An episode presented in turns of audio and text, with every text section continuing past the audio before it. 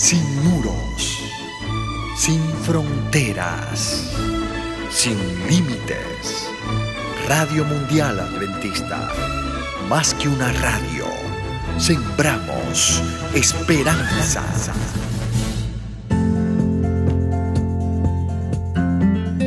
Hola querido, no tengas miedo a nada.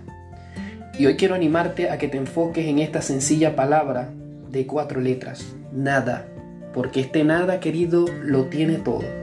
Este mismo nada es el que el apóstol Pablo menciona cuando dijo, por nada estéis afanosos, si no sean presentadas vuestras peticiones delante de Dios en toda oración y ruego con acción de gracia.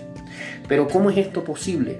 No podemos inquietarnos ni preocuparnos, ni siquiera por las finanzas, ni por el conflicto que hay en, en la familia, ni por el coronavirus, o sea, por nada.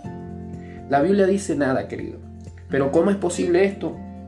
Y tenemos que entender algo que esto no consiste en aplicar el método de repetirte una y otra vez, estoy bien, todo va bien, mientras que en el fondo de tu corazón todo es un caos interior. No se trata de nada de eso. Se trata de tener la seguridad, la certeza, la convicción profunda de que Jesús está ahí contigo. Aún en medio de las peores de las circunstancias, porque esta es una verdad eterna, es una realidad que no cambia con el tiempo. Dios dice que está aquí, está aquí contigo, querido. Tu paz es perfecta por causa de Cristo, por causa de su sacrificio en la cruz. Ahora te pregunto, ¿hubiera Jesús aceptado dar su vida para que luego vivieses en temor e incertidumbre? Yo creo que no.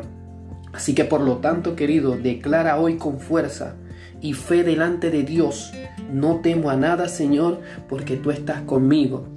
Y si Dios está contigo, ¿quién va a poder contra ti, querido?